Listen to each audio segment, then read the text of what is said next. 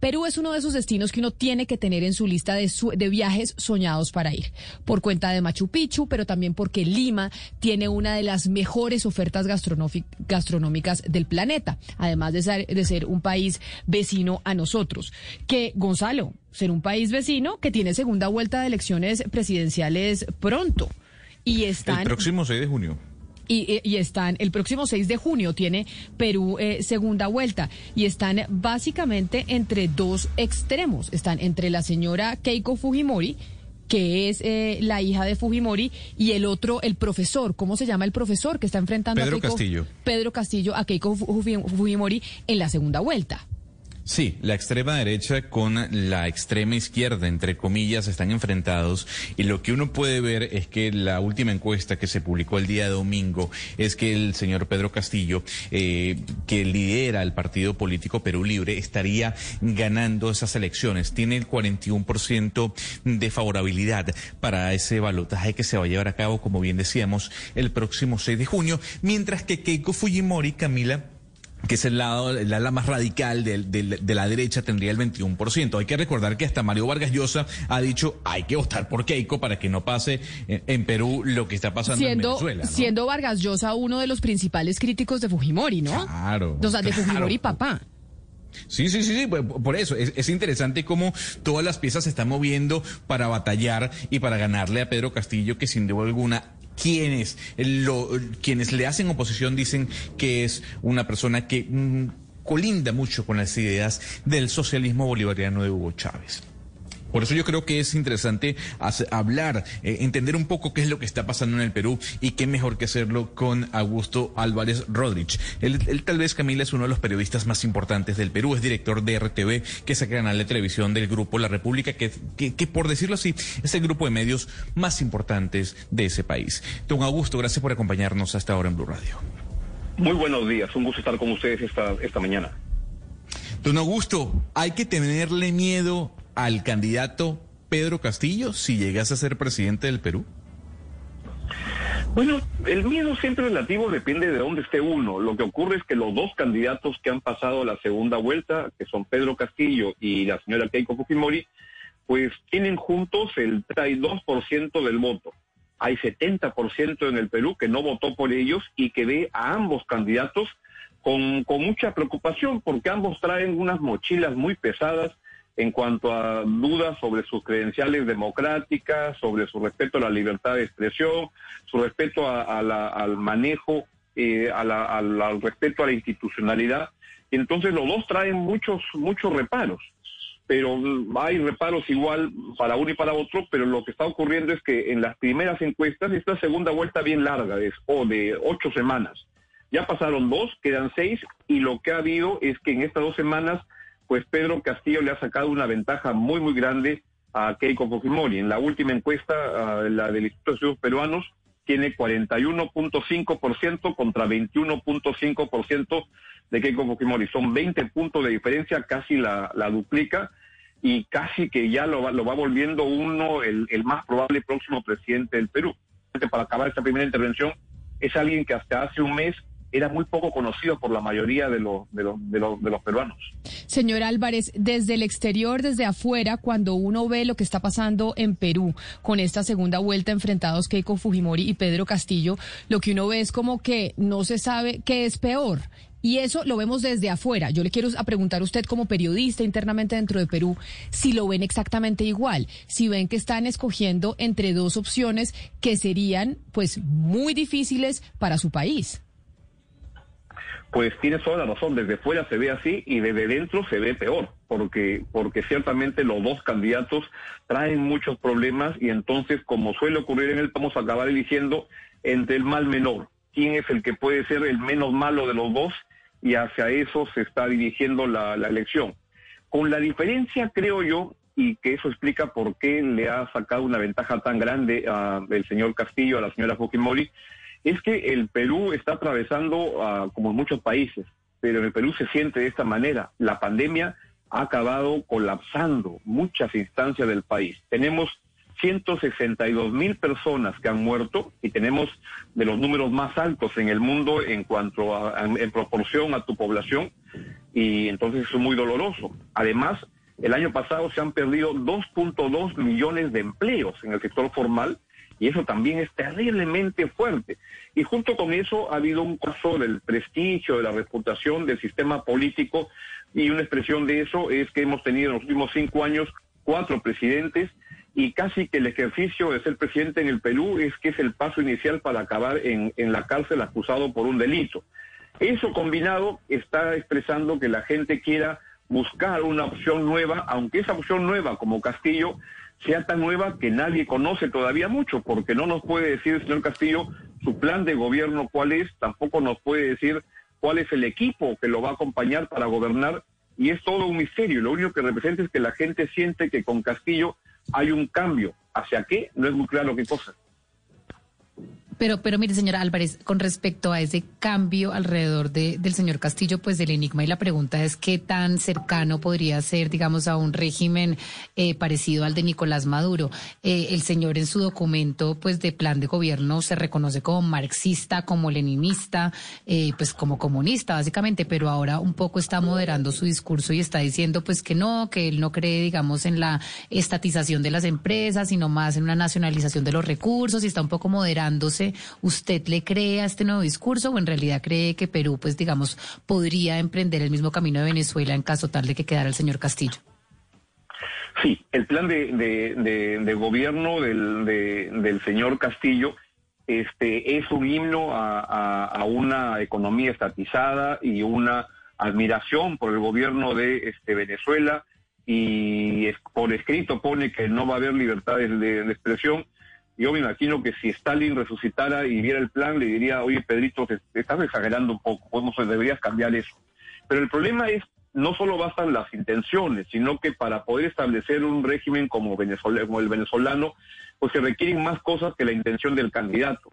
Pedro Castillo, si es que ganara, va a ser un candidato muy débil porque va a tener minoría en el Parlamento, no tiene una mayoría, y esa mayoría incluso ni siquiera es propia, porque Pedro Castillo es un invitado de un partido que el dueño del partido es alguien que sí es mucho más radical y que ese va a ser el propietario de esa bancada parlamentaria. Además, va a tener este un reparo grande con respecto a, la inversión, el Congreso lo va a querer este, encimar permanentemente y la Fuerza Armada no lo va a acompañar en los planes que quiera lanzar, este, que fueran fuera de la Constitución. Por tanto, podría tener las intenciones, pero no se dan las condiciones políticas generales para que Castillo pueda ejercer un régimen como, como el venezolano en el Perú. Claro, pero ahí está, eh, eh, y ha dicho en algunas entrevistas el candidato Castillo que quiere reformar la constitución, que quiere estatizar las empresas eh, privadas, sobre todo de, de los... Em, las empresas, sin duda alguna, del Estado, que, deben ser del Estado. Pero hay algo que a mí me llama la atención, eh, señor Augusto, y tiene que ver con la migración venezolana. ¿Qué tanto ha salido el tema de la migración venezolana dentro de la campaña política de Keiko y de Pedro Castillo? ¿Cuál es el tratamiento que se le está dando a los migrantes venezolanos que sé que es un problema en su país? Correcto. En el Perú hay alrededor de un millón de personas que han venido desde Venezuela en una migración que que ha sido muy, muy grande, en una población de 30 millones, por tanto, es una, una proporción importante. El tema es un tema este, de discusión del Perú. Adelantaría que mi, primer, mi posición personal es que hay que recibir a los hermanos de Venezuela con los brazos abiertos y apoyarlos porque están mirando de una situación terrible y, y, y también del Perú cuando han habido problemas hace años fuimos a Venezuela y los peruanos fueron allá y fueron bien recibidos. Ahora, dicho eso, es un tema político, es un tema electoral y que los políticos suelen poner en la, en la, en la agenda y con frecuencia, lamentablemente, surgen posiciones de xenofobia y de decir que, los sacarían, etcétera. En el caso de Keiko Fujimori no ha tenido un pronunciamiento sobre el tema y en el caso de Pedro Castillo sí lo ha tenido y lo recuerdo que en una entrevista de estos días lo que dijo es que él se va a encargar cuando dijo, este, le preguntaron si su gobierno iba a ser un gobierno de corte chavista, él lo que dijo es que no, y porque está tratando de tomar distancia de eso, diciendo que dijo que los venezolanos arreglen su problema, y yo le digo al gobierno de Venezuela que se lleve a sus venezolanos a su país y no nos molesten acá. Fue lo que planteó y dijo que si él fuera presidente iba a hacer una campaña para sacar a todos los malos elementos y devolverlos a su país. Por tanto, creo que Castillo está con un discurso de xenofobia fuerte Y, el, y es más, este, el jefe, el dueño del partido de, en el que postula el señor Castillo, sí ha tenido marcadas posiciones de xenofobia muy fuertes, de querer incluso expulsar a los venezolanos que estaban en la región de donde él era gobernador, en el, en el Andes Central en el Perú. Señor Álvarez, hablemos un poco de esa relación con el legislativo que finalmente pues sería como el, control ahí principal del Poder Ejecutivo. El señor Castillo propone una asamblea constituyente, esa está entre sus propuestas, y Keiko Fujimori propone precisar los mecanismos en esa relación entre el Ejecutivo y el Legislativo. ¿Cómo caen estas dos propuestas? ¿Usted cómo ve esa acogida entre los ciudadanos? Les explico, porque lo que hay desde los lados del sector de izquierda en el Perú hay una antigua propuesta de, una reforma de la Constitución. En honor a la verdad no es muy claro para qué se quiere cambiar la Constitución, porque nada de los problemas más acuciantes del momento, desde la corrupción, desde la pandemia, se corrigen cambiando la Constitución. Pero es una antigua propuesta de, los sectores de, de izquierda y el señor Castillo la ha hecho suya. Lo que ha habido la semana pasada es un cambio, porque Castillo fue con un mensaje muy radical diciendo que él el primer día que fuera presidente iba a ordenar un referéndum para cambiar la constitución y gente de su partido salió a decir eso. Lo que pasa es que la constitución peruana no permite un cambio de la constitución de esa manera, sino que requiere una votación favorable en el Congreso, que es la que da lugar a un referéndum. Y eso puede ser un proceso que tome unos dos años. La semana pasada Castillo ha moderado su discurso ah, político tanto en términos de reforma a la Constitución y ha dicho que se va a someter a los criterios constitucionales y que va a tomarse el tiempo que sea necesario y ha cambiado también punto de vista en cuanto a la radicalidad, a la radicalización de su mensaje económico. Ha dado con un paso atrás creyendo sospecho que de esa manera puede ganar votos. El gran dilema es si creerle o no creerle. Señor Álvarez, mirar lo que pasa en la región y en el vecindario es muy importante para cualquier país, pero sobre todo para nosotros que tendremos elecciones presidenciales el próximo año. Y usted acaba de decir, la pandemia pues radicalizó al Perú y radicalizó pues también otros países del continente.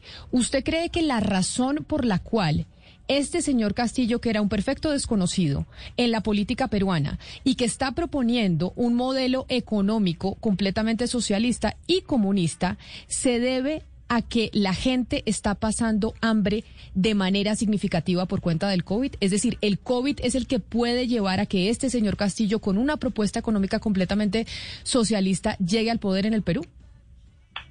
Absolutamente, tu planteamiento me parece que es muy muy correcto y haría una similitud con lo que lo que está pasando ahora en el Perú. Hace mucho tiempo, hace en el año 1990 hubo el terrorismo en el plano social que nos dejó 70 mil personas muertas. Hoy hay la pandemia que ya va con 162 mil personas muertas.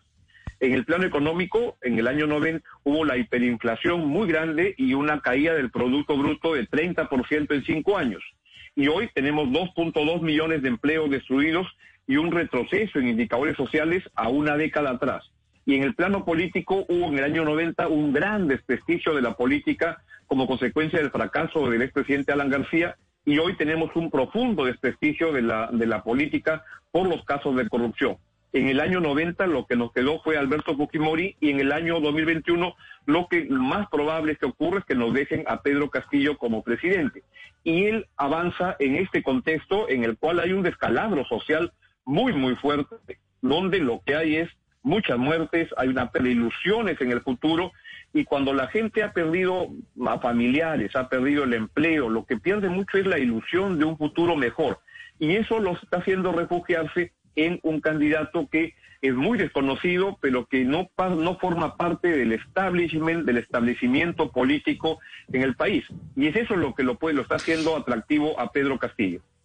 Para mucha gente. Pero, pero mire, hay algo interesante, eh, señor Álvarez, sobre lo que usted está diciendo y es como pues buscar ese candidato, digamos, anti-establishment que al final pues...